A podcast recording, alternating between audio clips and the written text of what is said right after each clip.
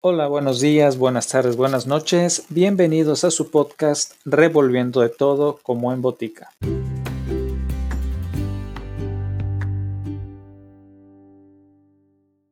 Continuamos con el siguiente cuento de Edgar Allan Poe titulado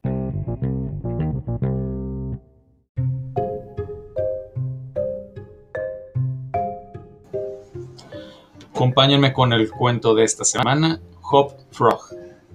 Jamás he conocido a nadie tan dispuesto a celebrar una broma como el rey. Parecía vivir tan solo para las bromas. La manera más segura de ganar sus favores consistía en narrarle un cuento donde abundaran las chuscadas y narrárselo bien. Ocurría así que sus siete ministros descollaban por su excelencia como bromistas. Todos ellos se parecían al rey por ser corpulentos, robustos y sudorosos, así como bromistas inimitables. Nunca he podido determinar si la gente engorda cuando se dedica a hacer bromas o si hay algo en la grasa que predispone a las chanzas, pero la verdad es que un bromista flaco resulta una rara avis interris. Por lo que se refiere a los refinamientos, o como él los denominaba, los espíritus del ingenio, el rey se preocupaba muy poco. Sentía especial admiración por el volumen de una chanza y con frecuencia era capaz de agregarle gran amplitud para completarla. Las delicadezas lo fastidiaban. Hubiera preferido el gargantúa de Rabelais al Sajid de Voltaire. De manera general, las bromas, de hecho, se adaptaban mejor a sus gustos que las verbales. En los tiempos de mi relato, los bufones gozaban todavía del favor de las cortes. Varias potencias continentales conservaban aún sus locos profesionales que vestían traje abigarrado y gorro de cascabeles y que a cambio de las migajas de la mesa real debían mantenerse alerta para prodigar su agudo ingenio. Nuestro rey tenía también su bufón. Le hacía falta una cierta dosis de locura, aunque más no fuera para contrabalancear la pesada sabiduría de los siete sabios que forman su ministerio y la suya propia. Su loco o bufón profesional no era tan solo un loco. Su valor se triplicaba a ojos del rey por el hecho de que además era enano y cojo. En aquella época, los enanos abundaban en las cortes tanto como los bufones, y muchos monarcas no hubieran sabido cómo pasar los días, los días más largos en la corte que en cualquier otra parte, sino un bufón con el cual reírse y un enano de quien reírse. Pero como ya lo he hecho notar, en el 99% de los casos, los bufones son gordos, redondeados y de movimientos torpes, por lo cual nuestro rey se congratulaba en tener a Hofrog, que así se llamaba su bufón, un triple tesoro en una sola persona. Creo que el nombre de Hofrog no le fue dado al enano por sus padrinos en el momento del bautismo, sino que recayó en su persona por concurso general de los siete ministros, dado que le era imposible caminar como el resto de los mortales. En efecto, Hopfrog solo podía avanzar mediante un movimiento convulsivo, algo entre un brinco y un culebreo, movimiento que divertía interminablemente al rey y a la vez, claro está, le servía de consuelo, aunque la corte, a pesar del vientre protuberante y el enorme tamaño de la cabeza del rey, lo consideraba un dechado de perfección. Pero si la deformación de las piernas solo permitía a Hofrock moverse con gran dolor y dificultad en un camino o un salón, la naturaleza parecía haber querido compensar aquella deficiencia de sus miembros inferiores concediéndole una prodigiosa fuerza en los brazos, que le permitía efectuar diversas hazañas de maravillosa destreza, siempre que se tratara de trepar por cuerdas o árboles y mientras cumplía tales ejercicios se parecía mucho más a una ardilla o a un mono que a una rana. No puedo afirmar con precisión de qué país había venido Hofrog. Se trataba, sin embargo, de una región bárbara de la que nadie había oído hablar, situada a mucha distancia de la corte de nuestro rey. Tanto Hofrog como una jovencita, apenas menos enana que él, pero de exquisitas proporciones y admirable bailarina, habían sido arrancados por la fuerza de sus respectivos hogares, situados en provincias adyacentes y enviados como regalo al rey por uno de sus siempre victoriosos generales. No hay que sorprenderse, pues, de que en tales circunstancias se creara una gran intimidad entre los dos pequeños cautivos. Muy pronto llegaron a ser amigos entrañables. Hofrog, a pesar de sus continuas exhibiciones, no era nada popular, y no podía por tanto prestar mayores servicios a Tripeta.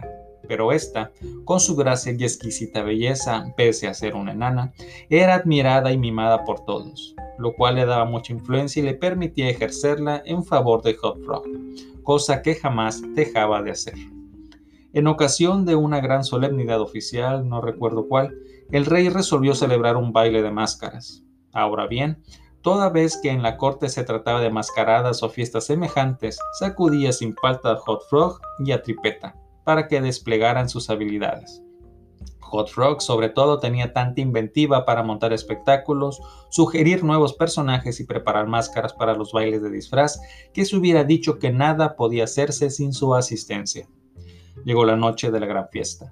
Bajo la dirección de Tripeta habíase preparado un resplandeciente salón, ornándolo con todo aquello que pudiera agregar eclat a una mascarada. La corte ardía con la fiebre de la expectativa. Por lo que respecta a los trajes y a los personajes a representar, es de imaginarse que cada uno se había aprontado convenientemente. Lo sabía que desde semanas antes preparaban sus roles y nadie mostraba la menor señal de indecisión, salvo el rey y sus siete ministros. Me es imposible explicar por qué precisamente ellos vacilaban, salvo que lo hicieran con ánimo de broma. Lo más probable es que, dada su gordura, les resultara difícil decidirse. A todo esto el tiempo transcurría. Entonces, como postre recurso, mandaron llamar a Tripeta y a Hot Frog. Cuando los dos pequeños amigos obedecieron al llamado del rey, lo encontraron bebiendo vino con los siete miembros de su consejo. El monarca, sin embargo, parecía de muy mal humor. No ignoraba que a Hot Frog le desagradaba el vino, pues producía en el pobre lisiado una especie de locura, y la locura no es una sensación agradable. Pero el rey amaba sus bromas y le pareció divertido obligar a Hot Frog a beber y, como él decía, a estar alegre. Ven aquí, Hot Frog, mandó cuando el bufón y su amiga entraron en la sala. Bébete esta copa a la salud de tus amigos ausentes. Hot Frog suspiró. Y veamos si eres capaz de inventar algo. Necesitamos personajes, personajes, ¿entiendes? Algo fuera de lo común, algo raro. Estamos cansados de hacer siempre lo mismo. Ven, bebe. El vino te avivará el ingenio. Como de costumbre, Frog trató de contestar con una chanza las palabras del rey, pero sus esfuerzos fueron inútiles. Sucedió que aquel día era el cumpleaños del pobre enano y la orden de beber a la salud de sus amigos ausentes hizo acudir las lágrimas a sus ojos. Grandes y amargas gotas cayeron en la copa mientras la tomaba, humildemente de manos del tirano. Ja, ja, ja, rió este con todas sus fuerzas. Ved lo que puede un vaso de buen vino, si ya le brillan los ojos. Pobre infeliz. Sus grandes ojos fulguraban en vez de brillar, pues el efecto del vino en su excitable cerebro e, era tan potente como instantáneo. Dejando la copa en la mesa con un movimiento nervioso, Hot Frog contempló a sus amos con una mirada casi insana. Todos ellos parecían divertirse muchísimo con la broma del rey. Y ahora, ocupémonos de cosas serias, dijo el primer ministro, que era un hombre muy gordo. Sí, aprobó el rey. Ven aquí, Hot Frog, que ayúdanos. Personajes, querido muchacho, personajes es lo que necesitamos. y como sus palabras pretendían ser una nueva chanza, los siete lo celebraron a coro. También rió Hop Frog, aunque débilmente y como si estuviera distraído. Vamos, vamos, dijo impaciente el rey. ¿No tienes nada que sugerirnos? Estoy tratando de pensar algo nuevo, repuso vagamente el enano, a quien el vino había confundido por completo. Tratando, gritó furioso el tirano. ¿Qué quieres decir con eso? Ah, ya entiendo. Estás melancólico y te hace falta más vino. Toma, bebe esto. Y llenando otra copa, la alcanzó al lisiado que no hizo más que mirarla, tratando de recobrar el aliento. Bebe, te digo, aulló el monstruo, o por todos los diablos que. El enano vaciló, Mientras el rey se ponía púrpura de rabia, los cortesanos sonreían bobamente. Pálida como un cadáver, Tripeta avanzó hasta el sitial del monarca y cayendo de rodillas le imploró que dejara en paz a su amigo. Durante unos instantes el tirano la miró lleno de asombro ante tal audacia. Parecía incapaz de decir o de hacer algo, de expresar adecuadamente su indignación. Por fin, sin pronunciar una sílaba, la rechazó con violencia y le tiró a la cara el contenido de la copa. La pobre niña se levantó como pudo y sin atreverse a suspirar siquiera, volvió a su sitio a los pies de la mesa. Durante casi un minuto reinó un silencio tan mortal que se hubiera escuchado caer una hoja o una pluma. Aquel silencio fue interrumpido por un áspero y prolongado rechinar que parecía venir de todos los ángulos de la sala al mismo tiempo. ¿Qué? ¿Qué es ese ruido que estás haciendo? preguntó el rey, volviéndose furioso hacia el enano. Este último parecía haberse recobrado en gran medida de su embriaguez y mientras miraba fija y tranquilamente al tirano en los ojos respondió, ¿yo? Yo no hago ningún ruido. Parecía como si el sonido viniera de afuera, observó uno de los cortesanos. Se me ocurre que es el oro de la ventana, que se frotaba el pico contra los barrotes de la jaula. Eso ha de ser, afirmó el monarca como si la sugestión lo aliviara grandemente.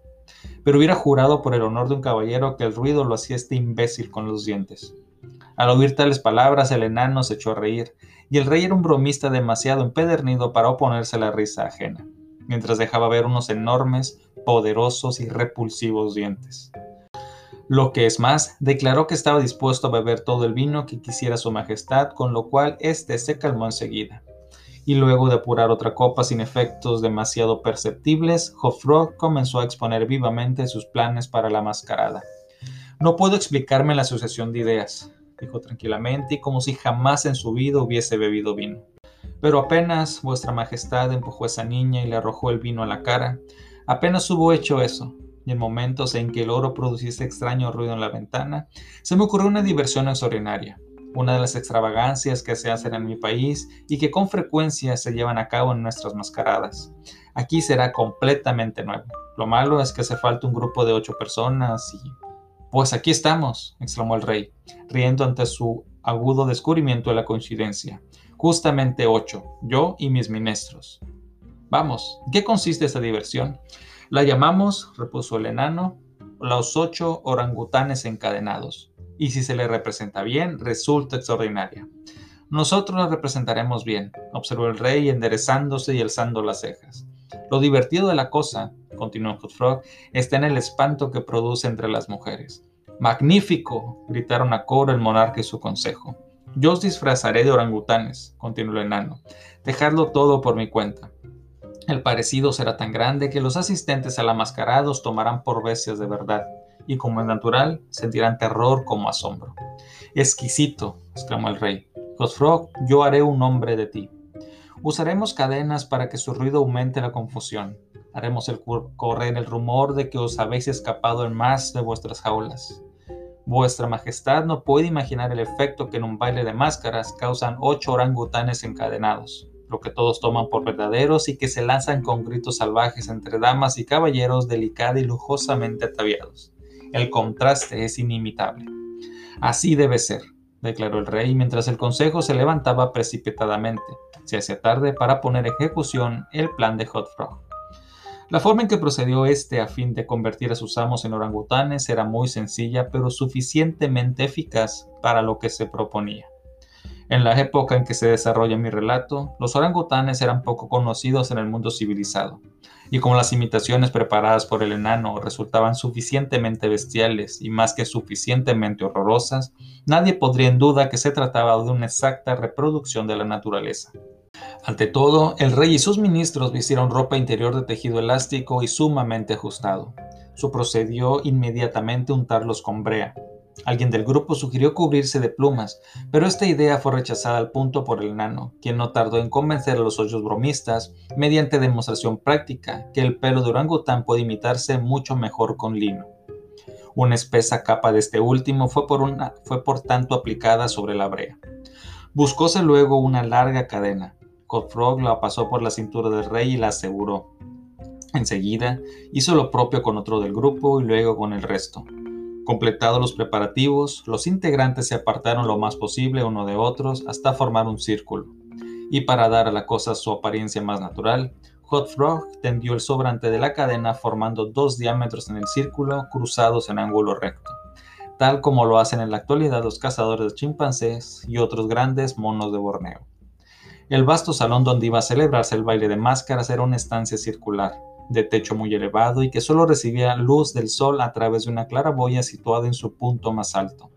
De noche, momento para el cual había sido especialmente concebido dicho salón, se lo iluminaba por medio de un gran lustro que colgaba de una cadena procedente del centro del tragaluz y que se hacía subir y bajar por medio de un contrapeso según el sistema corriente solo que para que dicho contrapeso no se viera, hallabas instalado del otro lado de la cúpula sobre el techo. El arreglo del salón había sido confiado a la dirección de Tripeta, pero por lo visto ésta se había dejado guiar en ciertos detalles por el más sereno discernimiento de su amigo el enano. De acuerdo a sus indicaciones, el lustro fue retirado.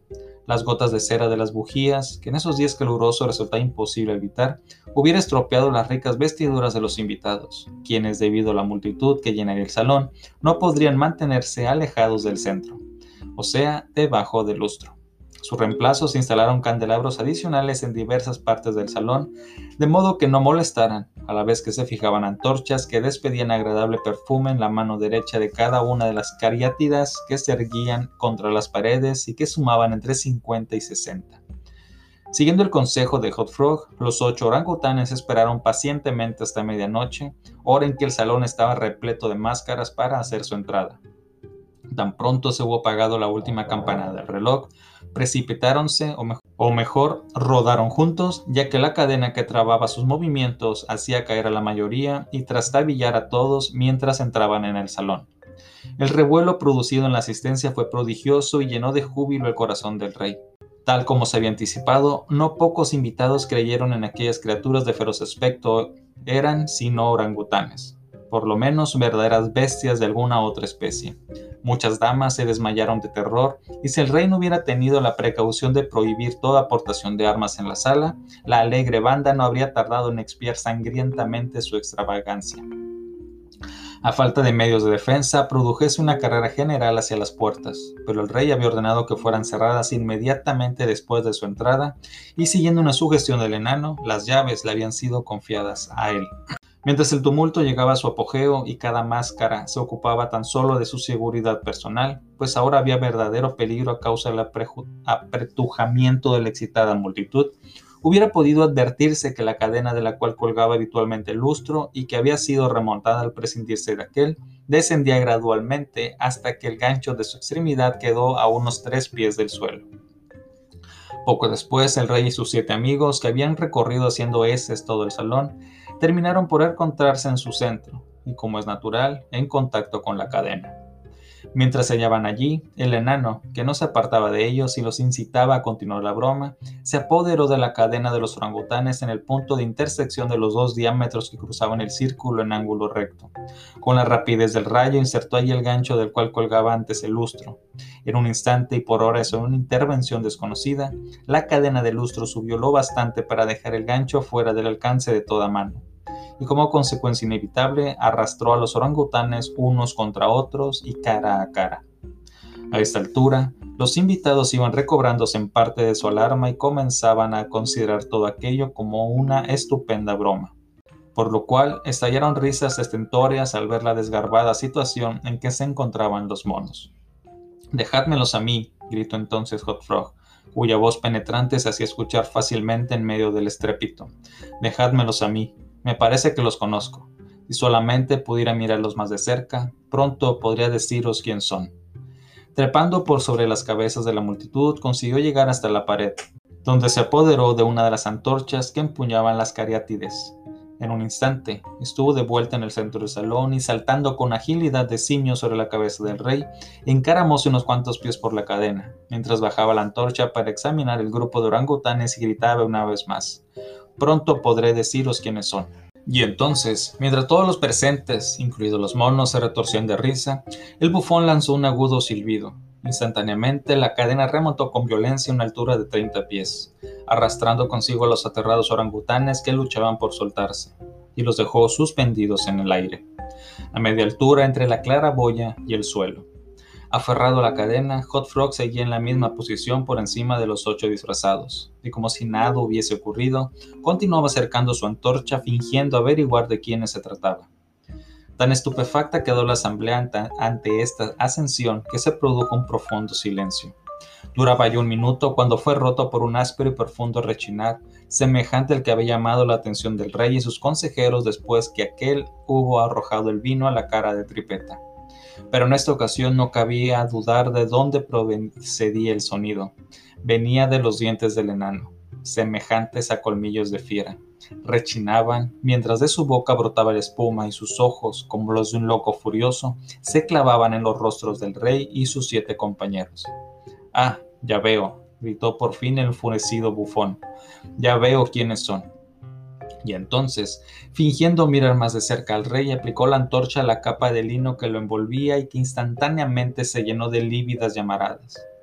En menos de medio minuto, los ocho orangutanes ardían horriblemente entre los alaridos de la multitud que los miraba desde abajo, aterrada y que nada podía hacer para prestarles ayuda.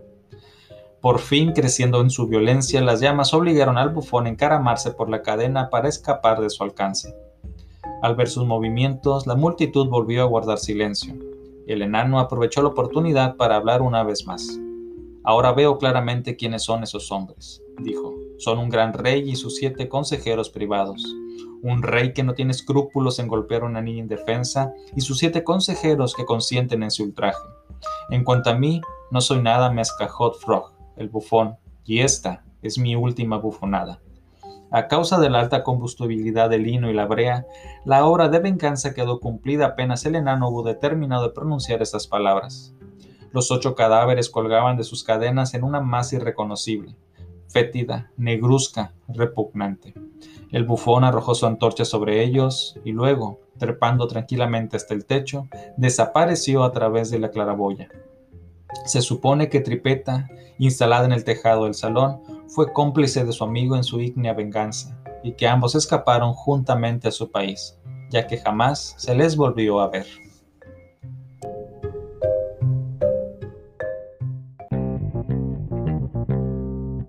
Eso fue todo por hoy. Gracias por acompañarme. Hasta el próximo episodio.